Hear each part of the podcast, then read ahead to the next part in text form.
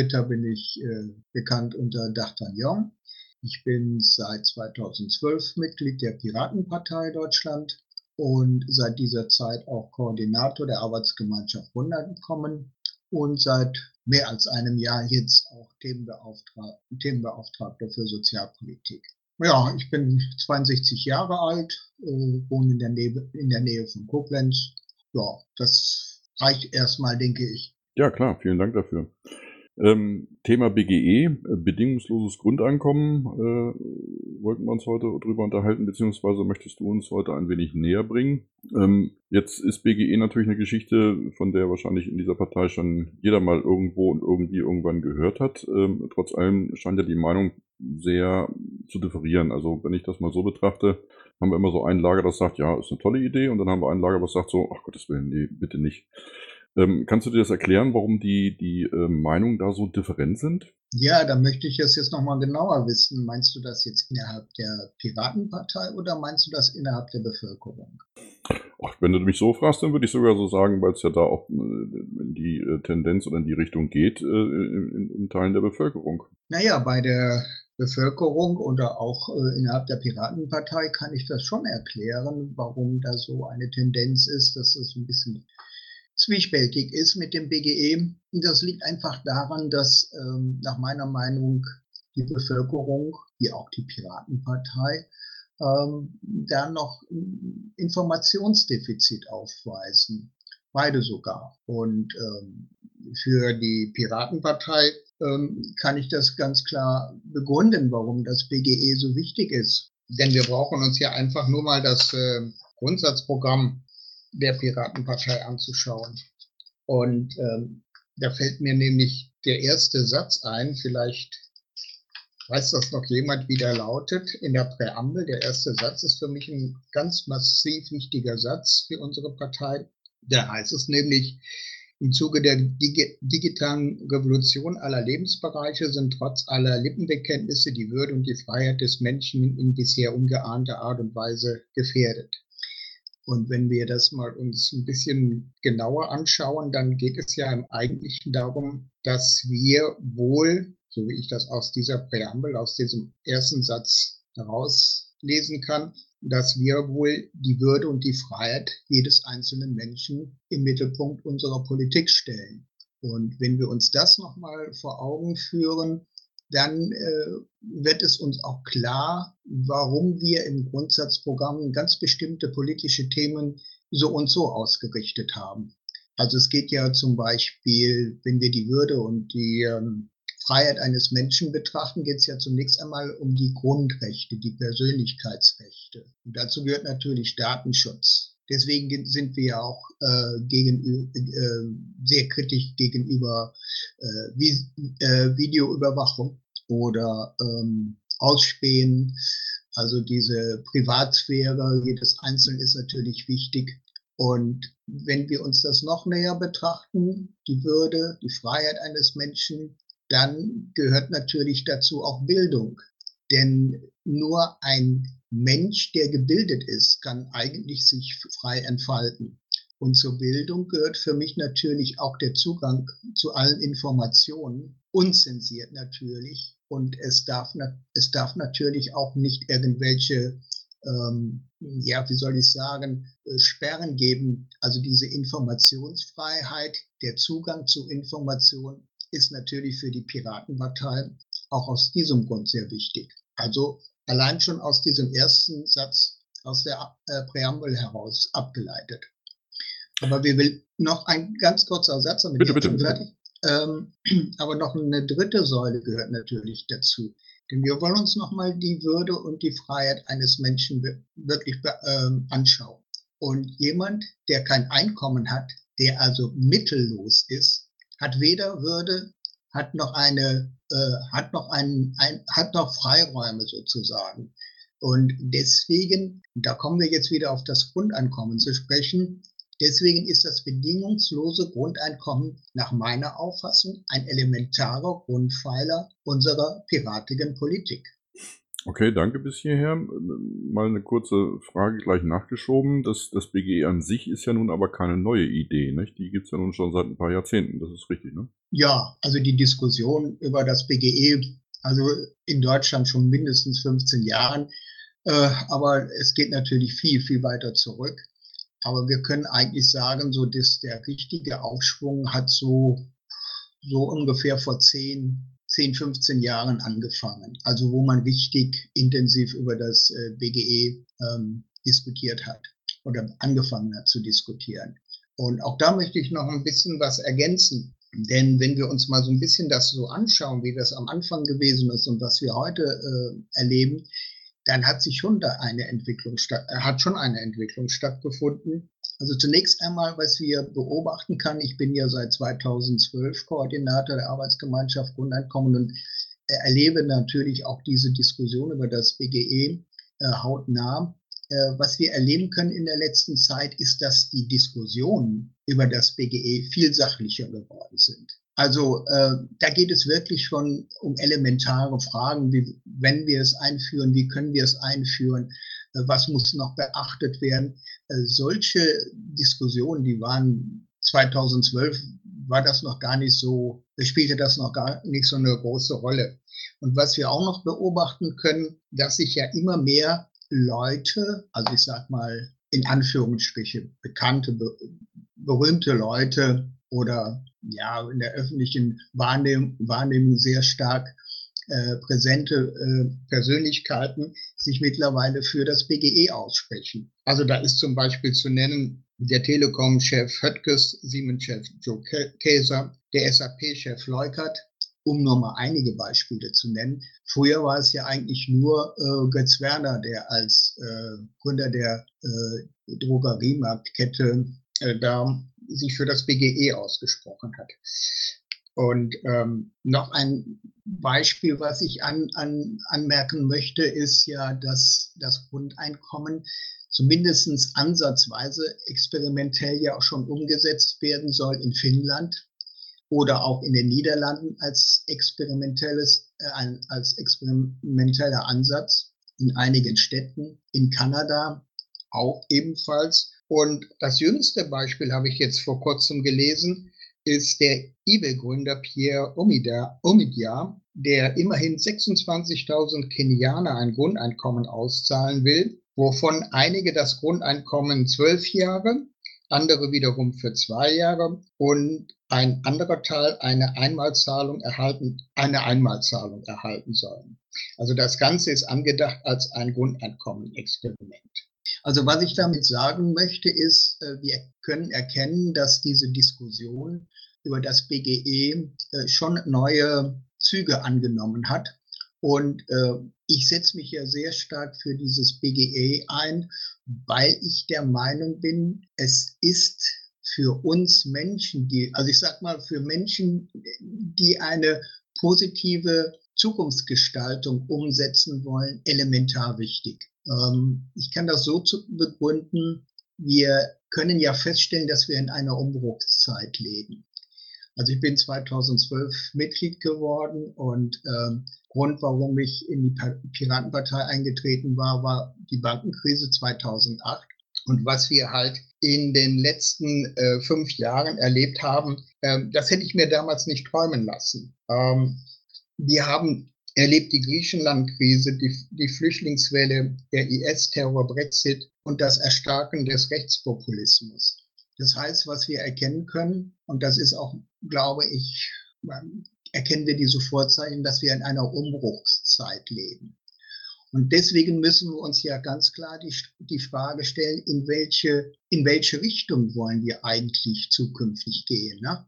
Wir haben in Deutschland momentan ähm, die Tendenz, sich zurückzuwenden, also mehr so eine Art, ähm, wie soll man sagen, reaktionäre, auf, national, auf nationalem Interesse basierende Politik. Ich denke jetzt mal nur an die Alternative für Deutschland.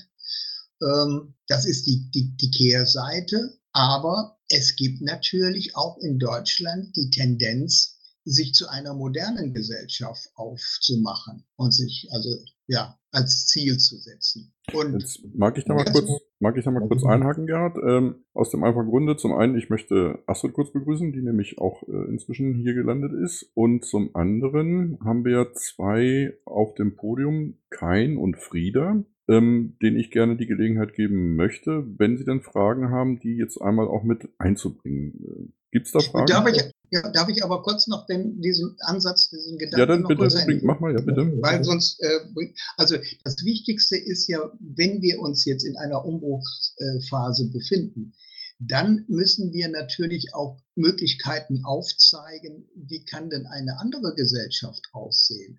Und deswegen ist mir im Moment das BGE so wichtig, weil es für mich eben der, der entscheidende Schritt ist zu einer modernen, zukunftsorientierten Sozialgesellschaft. Und ähm, das ist, glaube ich, eben dieser, dieser Punkt, den wir uns immer vor Augen führen sollten, warum wir eigentlich für das BGE uns so einsetzen sollten.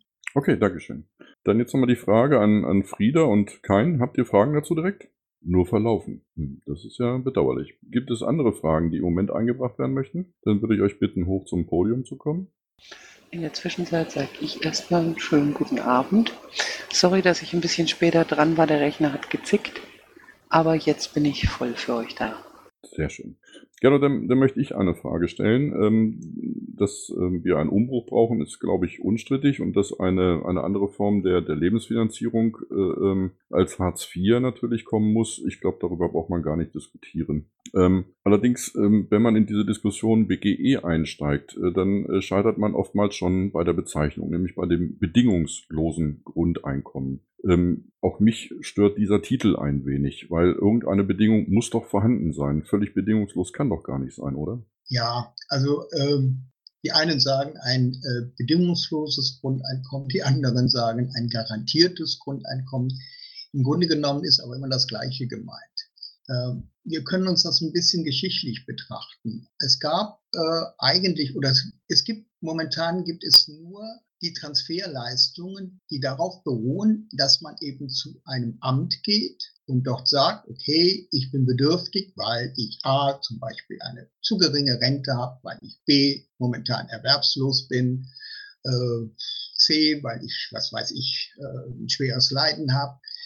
Das sind also praktisch Bedingungen, die man vorstellt in einem Amt. Und das bedingungslose Grundeinkommen, dieser, dieser Gedanke war, dass man eben nicht eine Bedingung stellen musste bei einer Behörde, um das Grundeinkommen zu bekommen.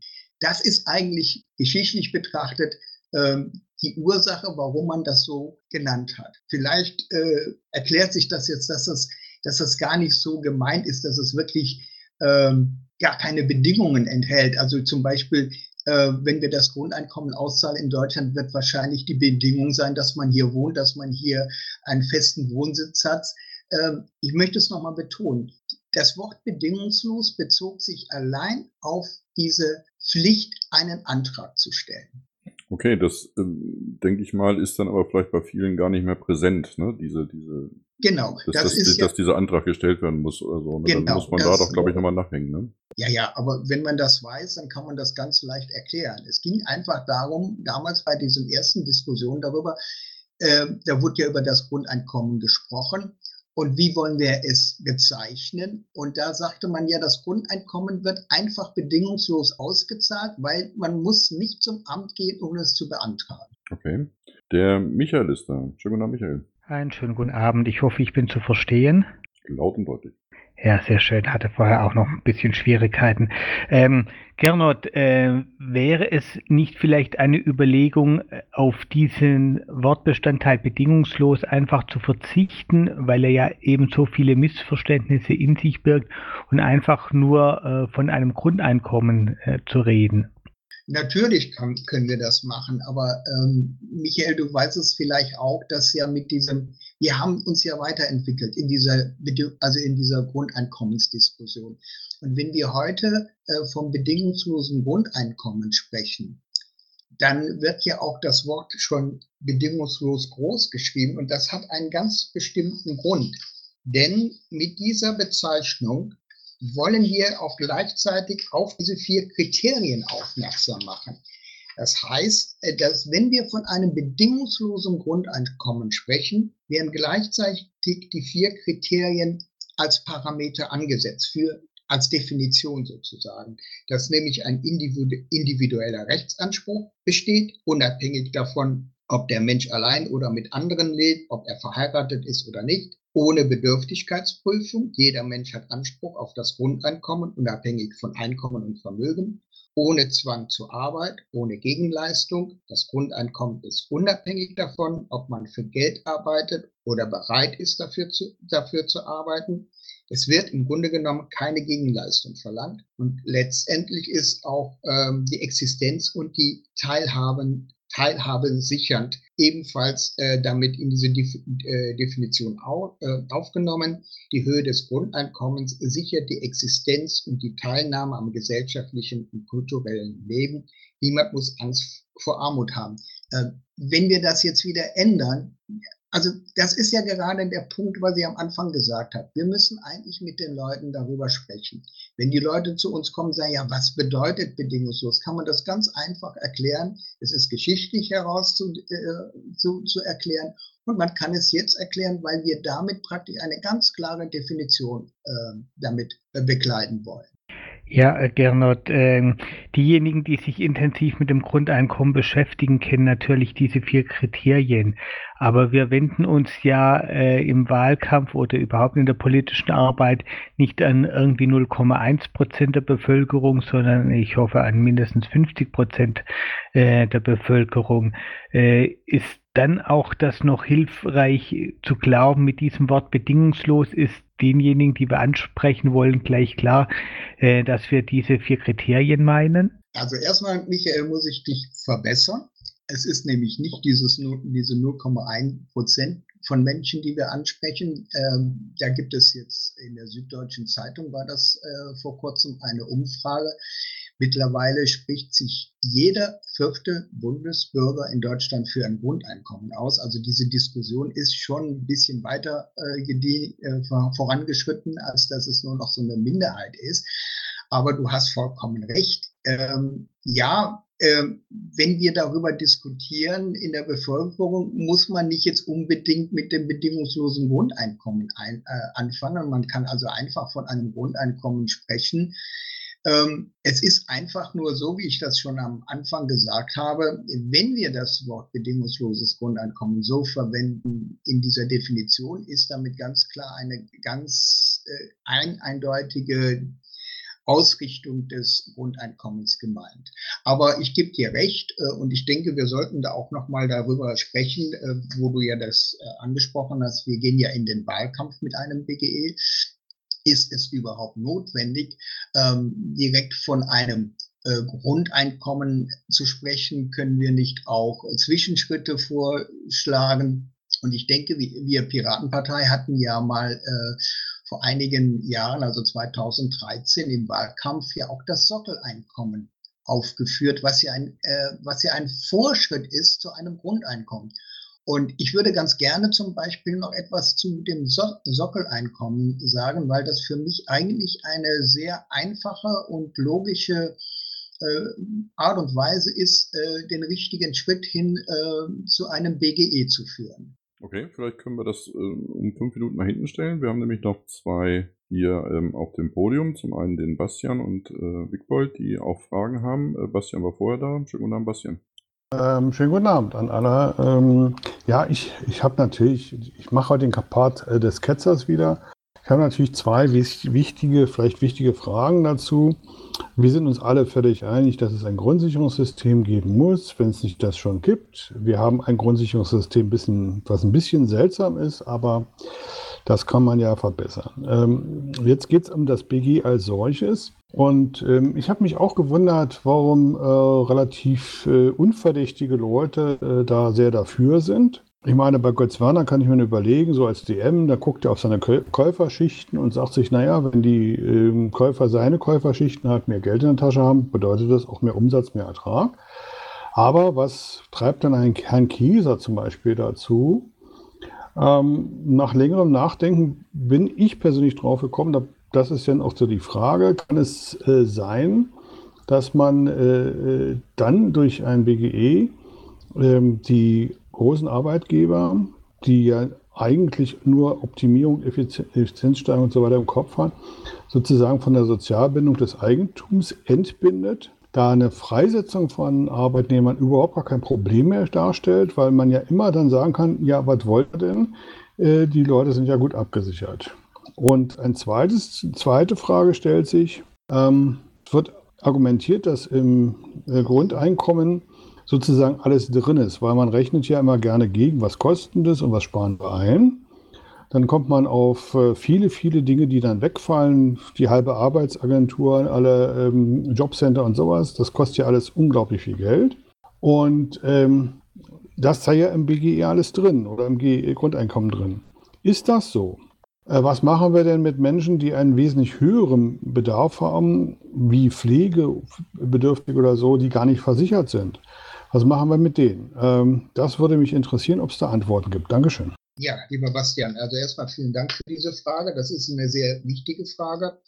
Und ähm, da haben wir uns natürlich innerhalb der Piratenpartei auch schon Gedanken gemacht, also innerhalb der Arbeitsgruppe. Äh, aber interessant ist, dass es auch äh, außerhalb äh, bei anderen Parteien schon längst ein, ein Thema ist.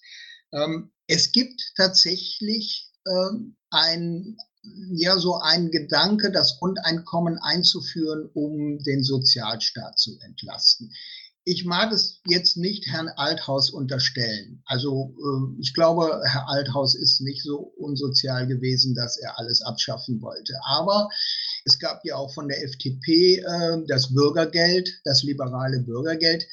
Und ähm, da hatte das doch schon so einen Beigeschmack, naja, äh, wir werden so ein Grundeinkommen einführen und damit ist ja nun mal die Bevölkerung abgesichert. Also brauchen wir uns äh, im Großen und Ganzen nicht mehr um Sozialleistungen äh, zu kümmern.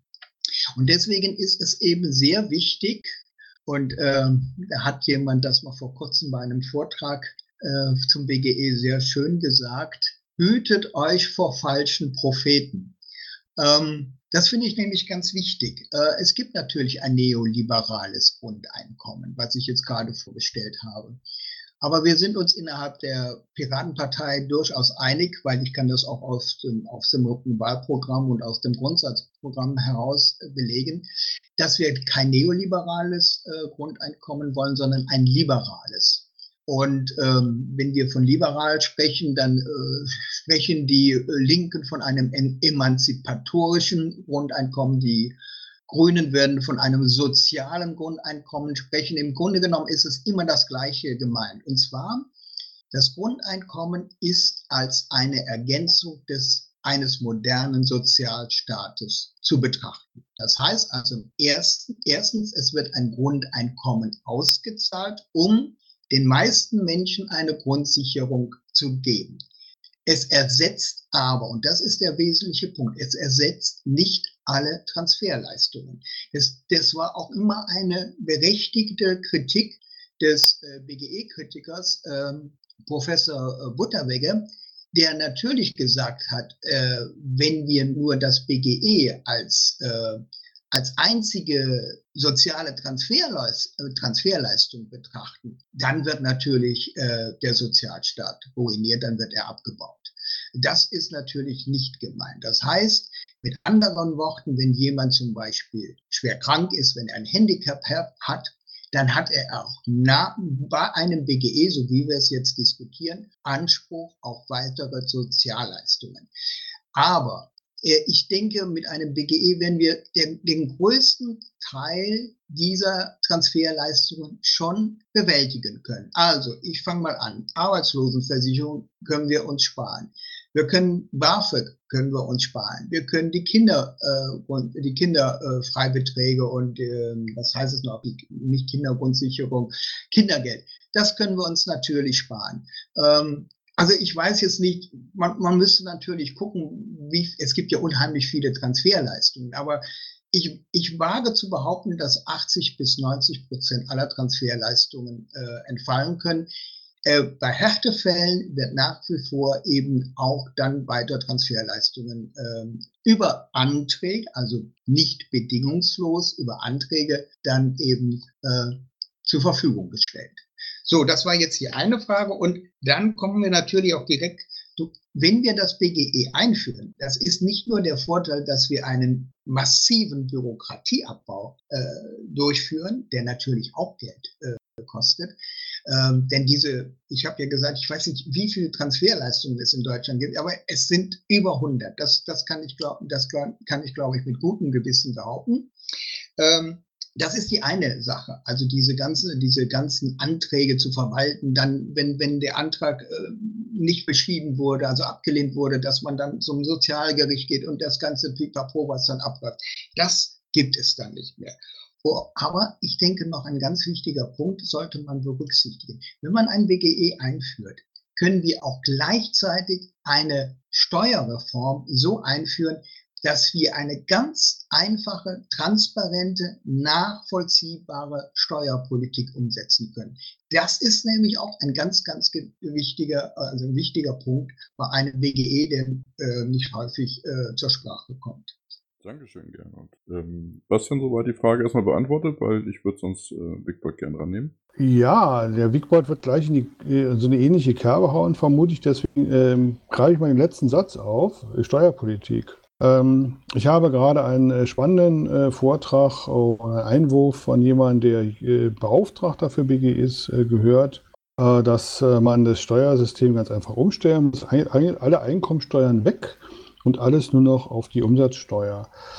ist das ähm, oder würdest du das auch ähm, präferieren? Könnte es sein, dass dann genau die Leute eventuell die Steuerlast zu tragen haben, die eigentlich wenig äh, äh, Mittel haben, äh, dass sie sie tragen könnten. Also spielt das bei eurem Modell da eine Rolle? Auch das ist eine sehr gute Frage, Bastian. Also was du jetzt hier ansprichst, ist so, ist so ein bisschen das Götz-Werner-Modell. Es gibt einen sehr schönen Film, ähm, von dem Schweizer Enno Schmidt, äh, von dem Deutschen Enno Schmidt, der aber mit, mit den Schweizern zusammen das äh, umgesetzt hat. Ich glaube, der Film heißt Kulturimpuls. Da wird dieses Konsumsteuermodell vorgestellt.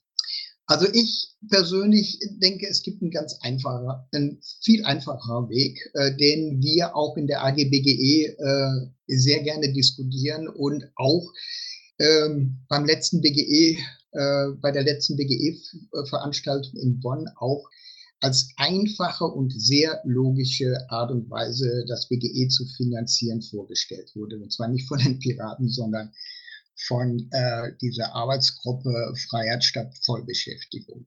Wir haben im Grunde genommen ja in Deutschland schon längst eine Art äh, Grundeinkommen. Das heißt, ähm, im Grunde genommen ist ja so, wenn jemand eben mittellos ist, dann wird er ja praktisch, ähm, bekommt er ja Geld zur Verfügung, damit er eben nicht mittellos ist.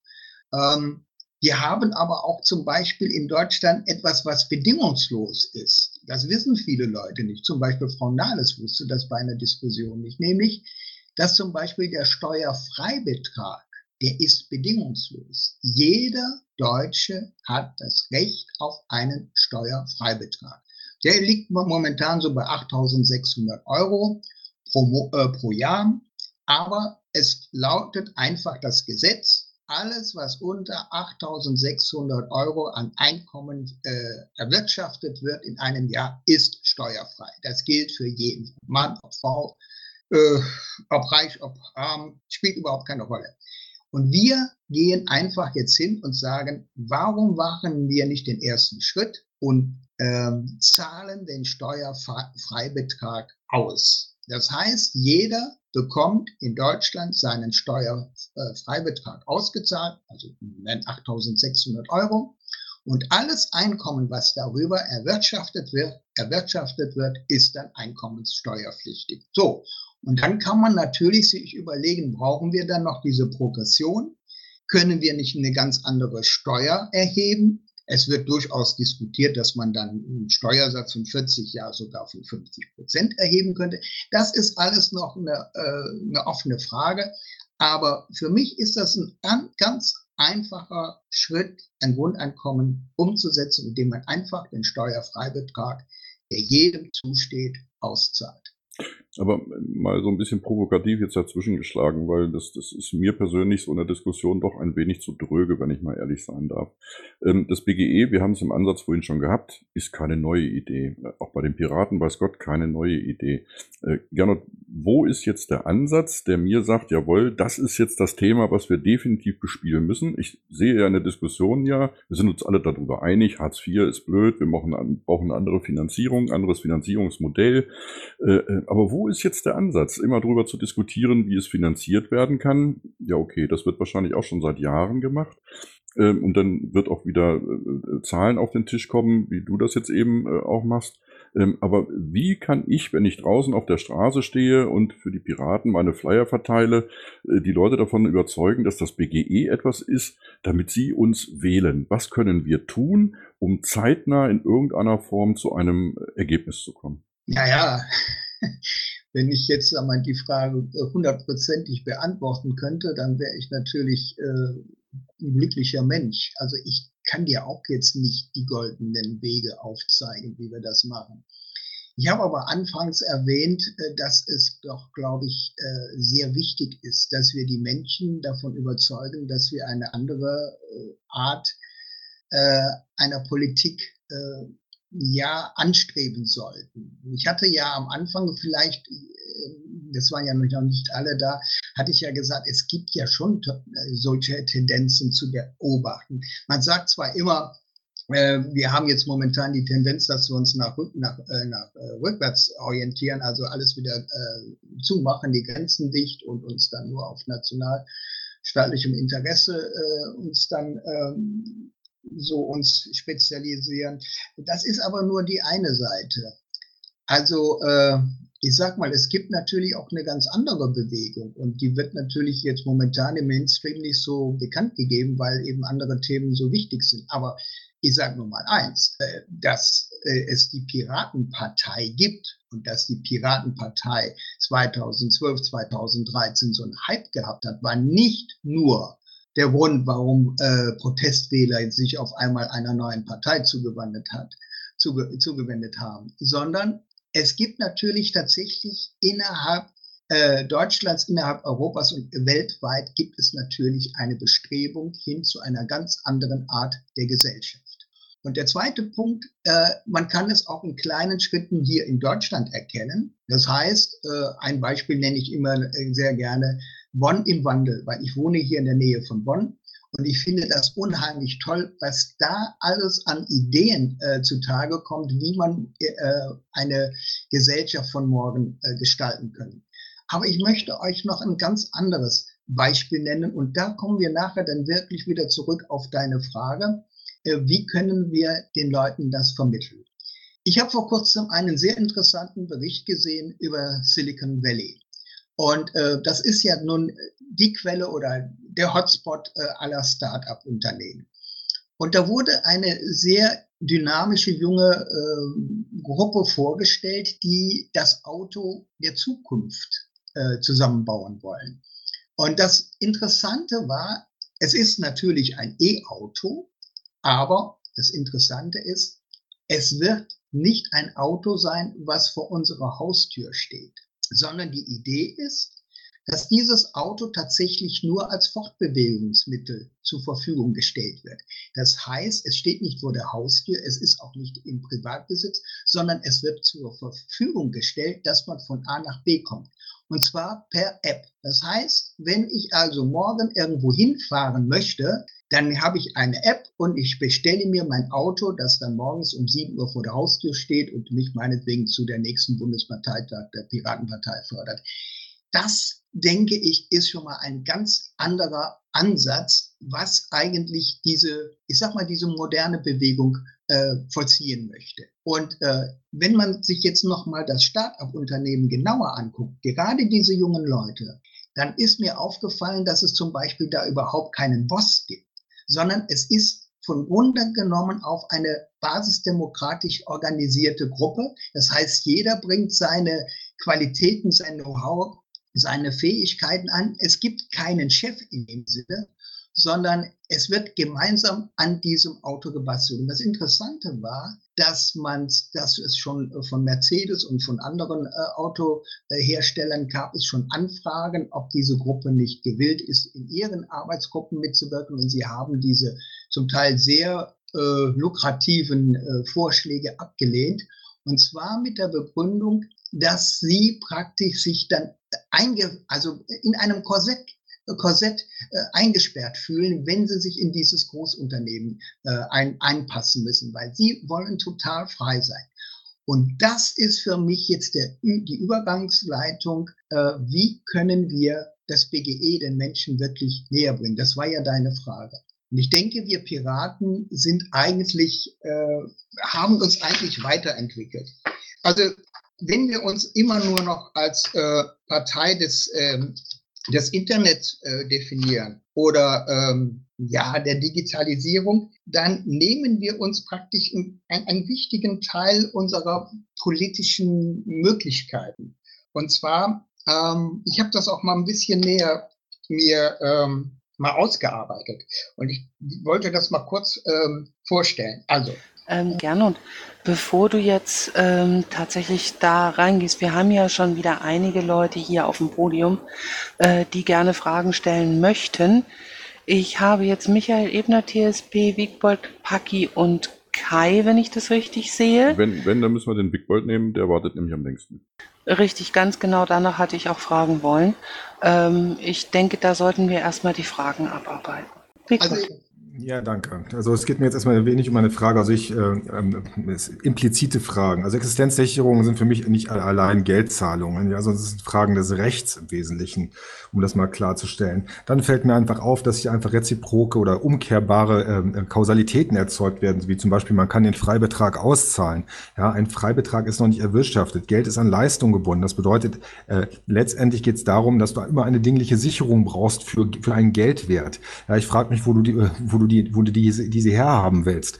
Ja, dann machst du Falschaussagen hinsichtlich äh, dieser äh, Fahrzeuge zum Beispiel. Natürlich ist das Privatkapital, die werden äh, zur Verfügung gestellt und der Boss ist der Shareholder. Weil wenn das Zeug nichts bringt und sich nicht bezahlt, dann wird es diese Autos nicht geben. Ja, und dass es alles so cool ist bei Google und in Silicon Valley ist auch nicht. Du verlierst sehr schnell deine Privilegien, wenn du dann nicht mitziehst, ja, in, entsprechend. Also von daher will ich mal ein Szenario aufmalen, wie ich mir das vorstelle, wenn ein BGE ausgezahlt wird. Ja, wir zahlen ein BGE aus, das sind ungefähr 80 Milliarden, ich gehe jetzt einfach mal von 80 Milliarden Euro aus, die wir einfach erzeugen, ja, und auf den Markt schmeißen. Die werden äh, verkonsumiert und landen letztendlich bei den großen Kapitaleignern, also bei, bei den Leuten oder bei den, ähm, ähm, äh, äh, bei den Konzernen oder bei den Leuten, die die Vermögenswerte halten, also die wirklich das Auto besitzen, ja, die das Trinkwasser besitzen, die den Boden besitzen, die die Häuser besitzen, etc. Bei denen wird sich das äh, Vermögen, äh, auch das Geldvermögen dann akkumulieren und gleichzeitig sucht dieses Vermögen ohne Leistungsanspruch oder ohne sage ich mal, ähm, dingliche Sicherung nach Anlage. Es wird nämlich genau dann entsprechend die Ressourcen aufkaufen, die überall rum, äh, äh, rumwuseln. Äh, also dein Häuschen, dein Eigentum und so weiter. Deine Existenzsicherung bricht dahingehend zusammen, dass du nachher nur ein paar Bündel Papier in der Hand hältst und darauf hoffst, dass ein Google-Fahrzeug kommt. Ja, also ich frage mich da immer, ob überhaupt irgendwas, äh, was verstanden worden ist, eben äh, überhaupt was Geld ist. Ja, klar kann ich jetzt sagen, ich will die ganze Welt ändern, ich will die Steuergesetzgebung ändern, ich will die Geldpolitik ändern und alles mache ich mit dem BGE. Ja, aber das wird meines Erachtens nicht so, nicht so funktionieren und ich kann auch, äh, ich kann damit keine Leute überzeugen. Ja, ganz einfach und äh, deshalb sage ich einfach, Geld ist nicht bedingungslos. Geld hat ganz klar Bedingungen. Wer soll diese dinglichen Sicherungen tragen? Ja, wer steht mit dem Wert, also mit den Leistungsversprechen hinter diesem Geld, dass er nämlich dir die Brötchen backt, wenn du mit deinem BGE-Geld kommst? Ansonsten können wir uns gerne darauf einigen, dass du ein eigenes Geld schaffst, einen eigenen Geldkreislauf und den ausschüttest. Aber da wird niemand was für machen. Ja, ganz einfach. Gut, aber äh, lieber Wigborg, wir haben ja schon häufiger äh, darüber diskutiert. Ich kann das ja auch nochmal wiederholen. Ich sehe das ein bisschen anders, aber natürlich wissen wir beide nicht, was passieren würde, wenn ein BGE umgesetzt wird. Äh, nur eine Sache, wir haben im Moment äh, eine Art der Finanzpolitik, ähm, die auch nicht äh, in irgendeiner Weise. Ich möchte noch mal kurz anschließen, bevor du jetzt wieder abschweifst. Ich möchte noch mal kurz darauf anschließen. Ich glaube, dass die grundsätzlichen Auswirkungen eines BGE überhaupt nicht äh, weiter diskutiert werden. Es ist unwahrscheinlich bequem, ja, und dass eine Bequemlichkeit der derzeitigen Politik einfach mit Geld alles totschlagen zu wollen, ja. Hier hast du 1000 Euro, halt die Klappe. Ja, wird nicht mehr weiter diskutiert. Wir haben unsere Verpflichtungen erfüllt, so nach dem Motto. Nein, das sehe ich so nicht. Wir stehen vor ganz anderen Veränderungen, nämlich, dass die Leute, dass Menschen wesentlich weniger Geld Geld in Zukunft verdienen werden. Ja, da gebe ich also weniger Einkommen haben werden. Die Frage ist, wie wird man sie, wie wird man ihre Existenz sichern auf Basis von Ressourcen? Ja, dass du wohnen kannst, dass du, sage ich mal, eine Umgebung hast, in der du dir selber helfen kannst. Das habe ich, habe ich schon mal gesagt. Also praktisch dieses Do-it-yourself oder ich baue mir mein Google Car selbst oder ich share meine Sachen, dass ich das selber im Griff habe sozusagen. Ähm, äh, äh, was ich Maker-Fairs, also äh, Werkstätten etc., um Sachen zu reparieren. Ja, das sehe ich äh, viel dringlicher an, dass sowas möglich wird. Ja, und da denke ich auch, dass da eine Politik ist. Wenn jetzt alle anderen auch auf dem BGE rum, um, rumtreten, können wir uns wieder in der, in der Ausgestaltung des BGE äh, verlieren in der Diskussion mit den anderen Parteien. Aber ich denke, wirtschaftspolitisch oder auch sozialpolitisch wird man auf andere Dinge hinkommen müssen. Ja, weil man mit Geld das eben nicht einfach bezahlen kann, wenn keine Gegenleistung da ist. Ja, ganz einfach. Ja. Okay, danke dir schön, äh, Wiegbold. Jetzt sollten wir Gernot aber tatsächlich noch ein Momentchen äh, Zeit geben ähm, zum, äh, zum Antworten. Ja, also ich würde da ganz gerne noch mal was drauf sagen. Ähm, äh, mal eine Gegenfrage, Wiegbold. Was hältst du denn davon, ähm, was zum Beispiel die Linke immer dann sagen? Also die Linke gehen einfach davon aus, also du sagst ja, also jeder Mensch muss ja was schaffen, damit eben Geld auch, äh, dass die Produkte und das Geld in einem bestimmten Verhältnis sind.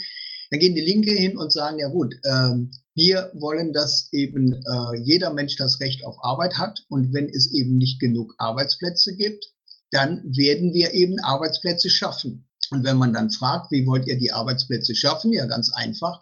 Dann werden große Unternehmen wie VW oder wie RWE oder was weiß ich, Großunternehmen werden dann verstaatlicht und dann können wir jedem einen Arbeitsplatz zur Verfügung stellen. Jetzt meine Frage an dich, äh, Wigbold, ist das eine Alternative? Ja, insbesondere dann, ähm, wenn VW nicht mehr existiert wegen der Dieselaffäre. Ja, das ist nämlich überhaupt gar keine Alternative. Es nein, nein, darum, nein, nein, nein, nein, nein, Leute, äh, so ein bisschen Ping-Pong machen wir hier nicht. Ich habe noch mehr Leute, die an den Mikrofonen warten.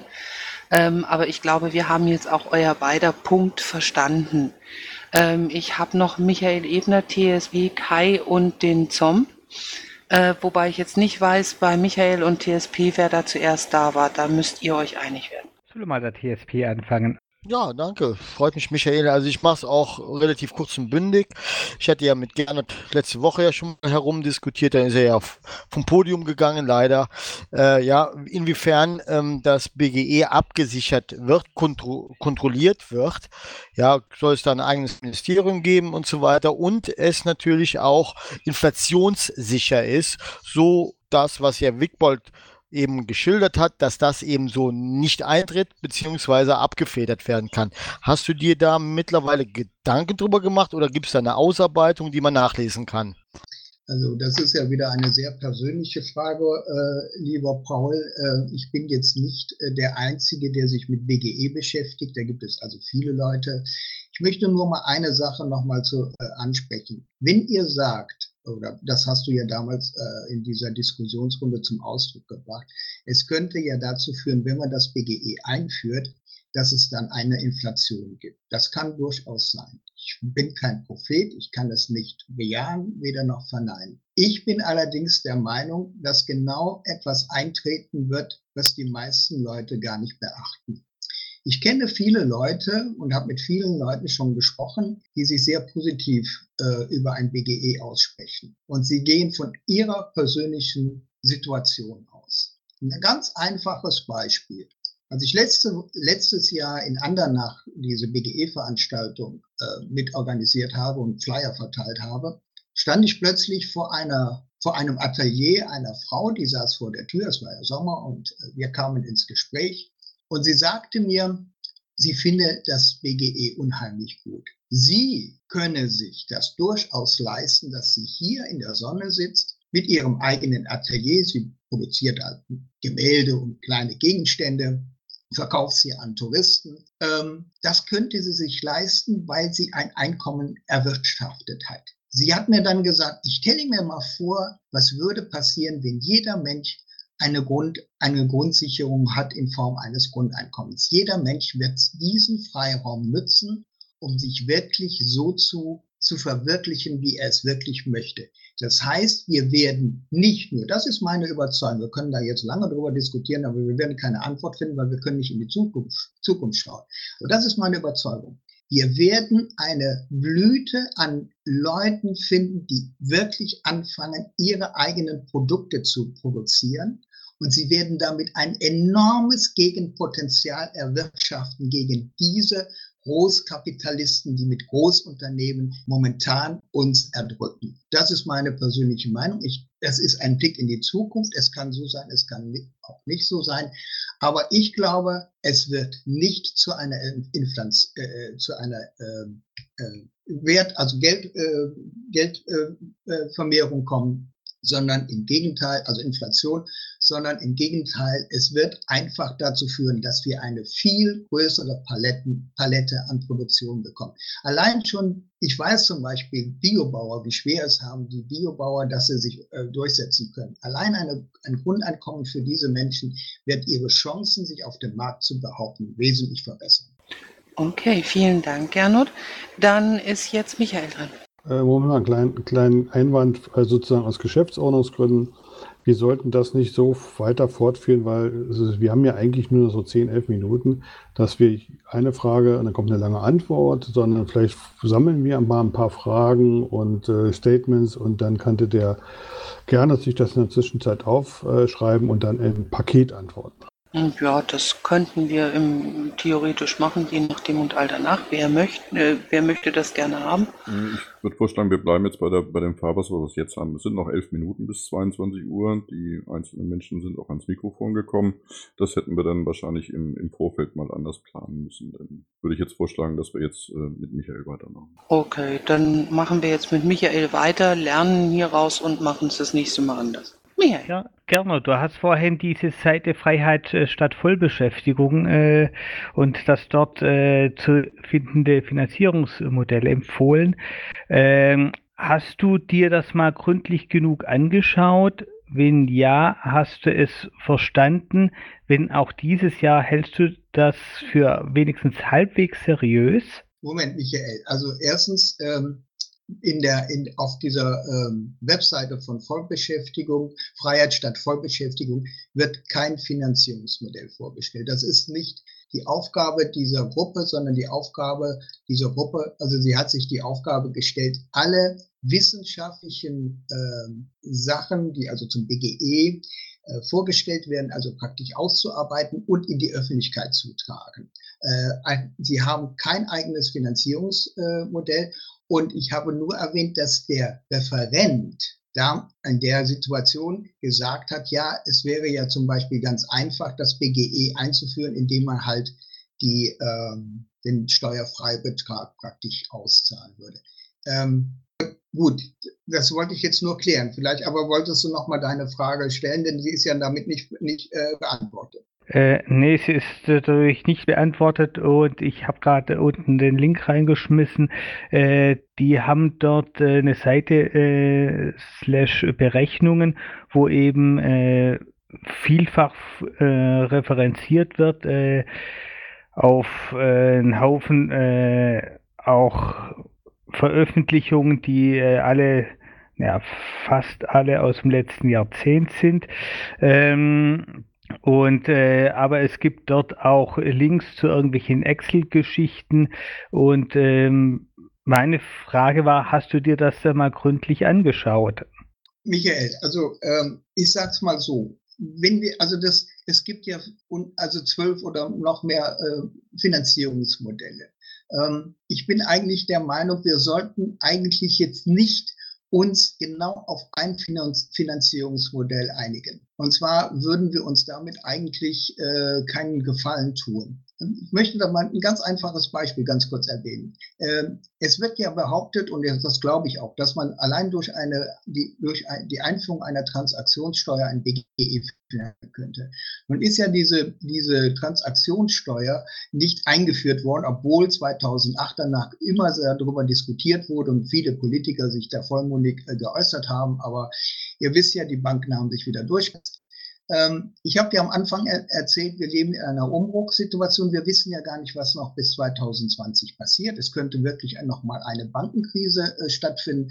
Und da könnte natürlich passieren, dass eine Transaktionssteuer weltweit äh, gefordert wird. Dann wäre zum Beispiel die Diskussion, wir könnten dann über die Transaktionssteuer äh, das BGE finanzieren, hätte damit eine ganz neue Gewichtung. Das ist für mich eigentlich immer ein Grund, warum ich mich nicht so explizit mit, mit diesen Finanzierungsmodellen auseinandersetze, weil ich möchte einfach der erste, den ersten Schritt machen. Der erste Schritt ist für mich, die Leute erstmal das Grundeinkommen erstmal vorzustellen, was es eigentlich ist und dass es natürlich verschiedene Möglichkeiten gibt, es zu finanzieren. Aber da haben die Linken haben eine ganz andere Vorstellung, die Grünen haben wieder eine andere Vorstellung. Und ich möchte mir einfach die, diese Option offen lassen. Das ist dann de, der Fall, wenn es soweit ist, wenn wir die Zweidrittelmehrheit in Deutschland haben für ein BGE dann werden wir auch ein Konzept erarbeiten und auch äh, bestimmt äh, berechnen können, wie wir es finanzieren können. Also davon bin ich überzeugt. Das ist also meine Einstellung.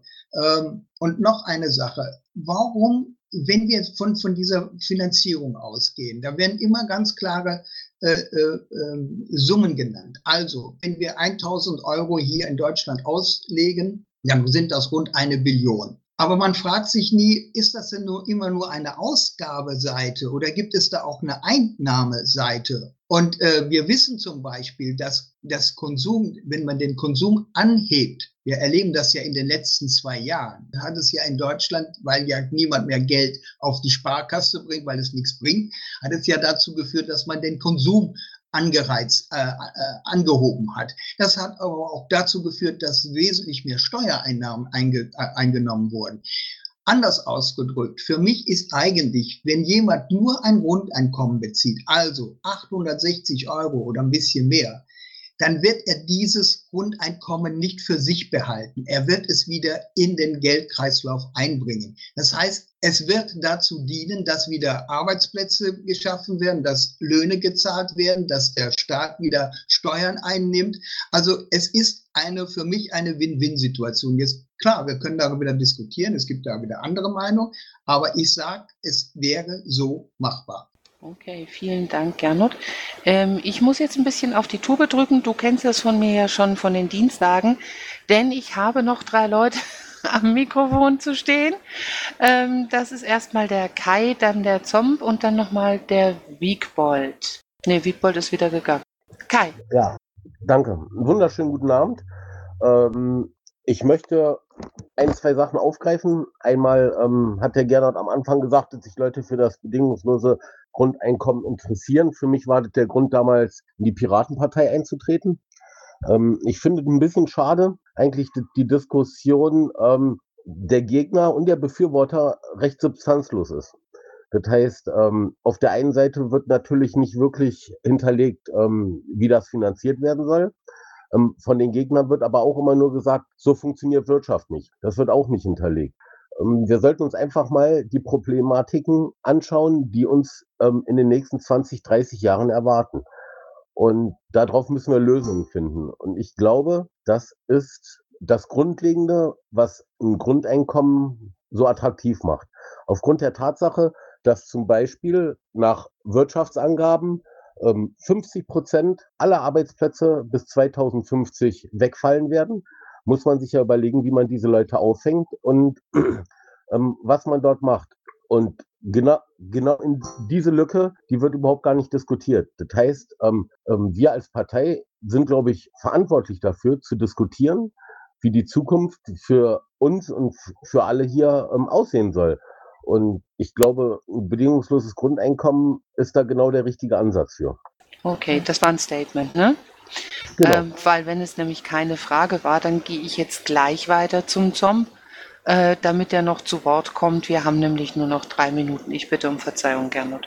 Kein Problem. Ja, hallo, hallo Gernot. Ich habe mal zwei Fragen an dich. Und zwar ähm, einmal, ähm, äh, wenn jetzt die Menschen BGE bekommen, bekommen sie das vom Staat, also sind sie auch dann vom Staat abhängig. Warum glaubst du, dass es gut ist, wenn so viele Bürgerinnen und Bürger so stark ähm, äh, auch äh, monetär ähm, vom Staat abhängig sind?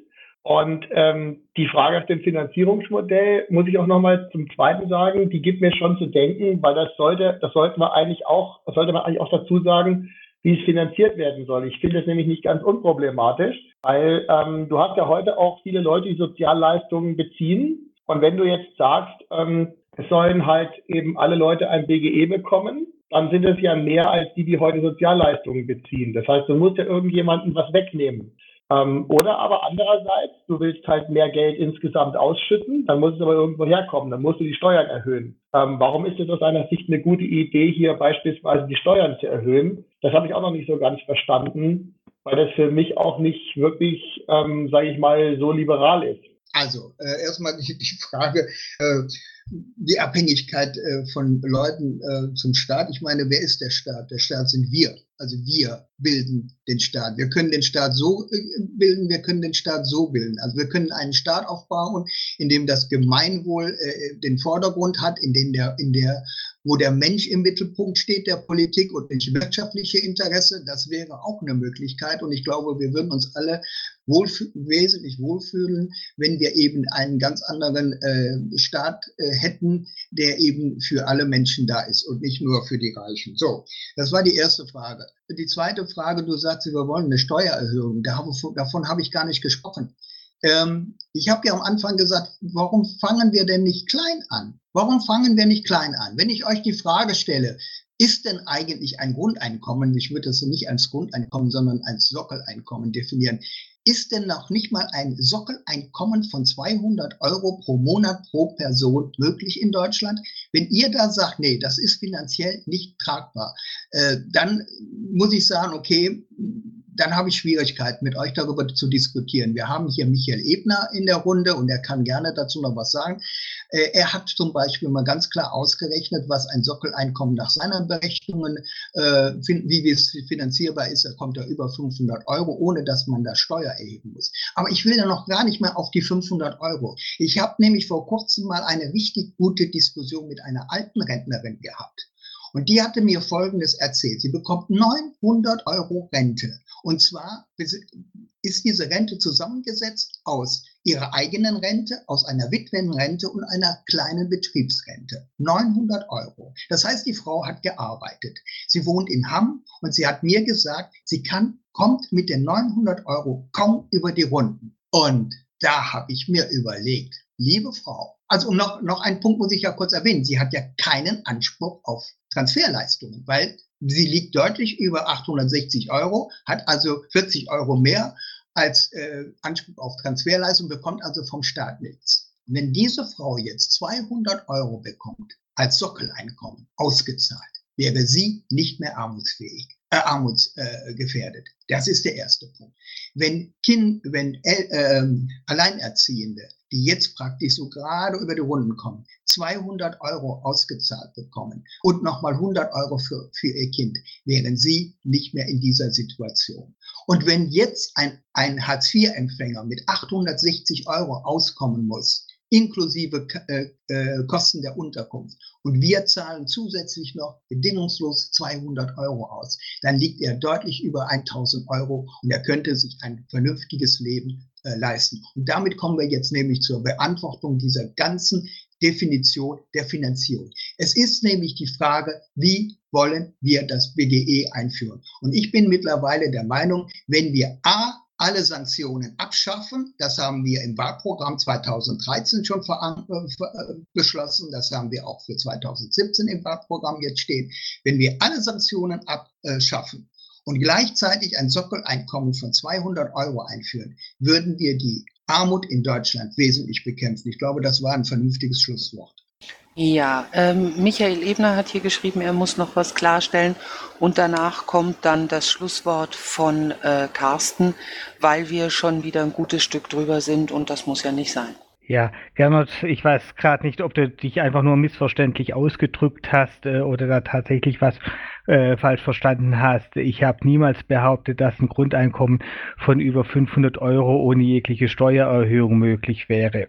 Dann habe ich dich missverstanden. Ich hatte das immer so verstanden, und zwar beim ersten Treffen in Essen, dass du gesagt hast, wir könnten das äh, so finanzieren ohne eine Steuererhöhung. Ja. Okay, ähm, dann ist jetzt Carsten dran mit dem Schlusswort zu dieser Diskussion, zumindest zu dem Teil, der aufgezeichnet wird. Ja, danke schön. Gern und vielen, vielen Dank für deine Zeit. Ähm, vielen, vielen Dank für alle anderen, die da waren zum Zuhören. Es war doch relativ voll heute hier, bald über 50 Leute teilweise in der Spitze. Ähm, was mir zeigt, dass das BGE äh, sicherlich ein, ähnlich wie Bildung und auch Cannabis, ein Thema ist, mit dem wir uns noch weiterhin beschäftigen können. Was mir allerdings fehlt, ist, ähm, dass wir mal konkreter auf den Punkt kommen. Ich empfinde es so ein bisschen so, ja, wir sind dafür, ja, wir sind dagegen. Ähm, ich hätte gern mal so ein bisschen mehr den Anfasser. Äh, bin ich leider nicht mehr zugekommen, das auch nochmal äh, provokativ herauszufragen zum Thema, was Gernot anbrachte dass es ja schon Versuche gibt in Finnland und äh, was er vorhin alles aufgezählt hat. Warum schaffen wir denn hier nicht auch mal Fakten mit Versuchen? Aber okay, ich darf mich bedanken. Der nächste dicke Engel äh, ist dann wieder in 14 Tagen. Das Thema geben wir noch bekannt. Das steht noch nicht zu 100% fest. Wir werden es auf jeden Fall zeitnah über die uns zur Verfügung stehenden Kanäle an euch herantragen. Würde mich freuen, wenn ihr dann auch wieder Zeit habt. Und ähm, ich sage allen anderen vielen, vielen Dank für eure Zeit. Vielen, vielen Dank, dass ihr dabei gewesen seid. Und ich beende meine Aufzeichnung hiermit. Dankeschön und schönen Abend noch. Ja, ja ich bedanke mich auch an alle, die an der Diskussion teilgenommen haben und für die Einladung. Ja, ich danke auch nochmal recht herzlich. Äh, nur weil es hier jetzt nochmal so ein bisschen im, im Intro und Outro Musik von Matthias Westner. East meets West unter Creative Commons.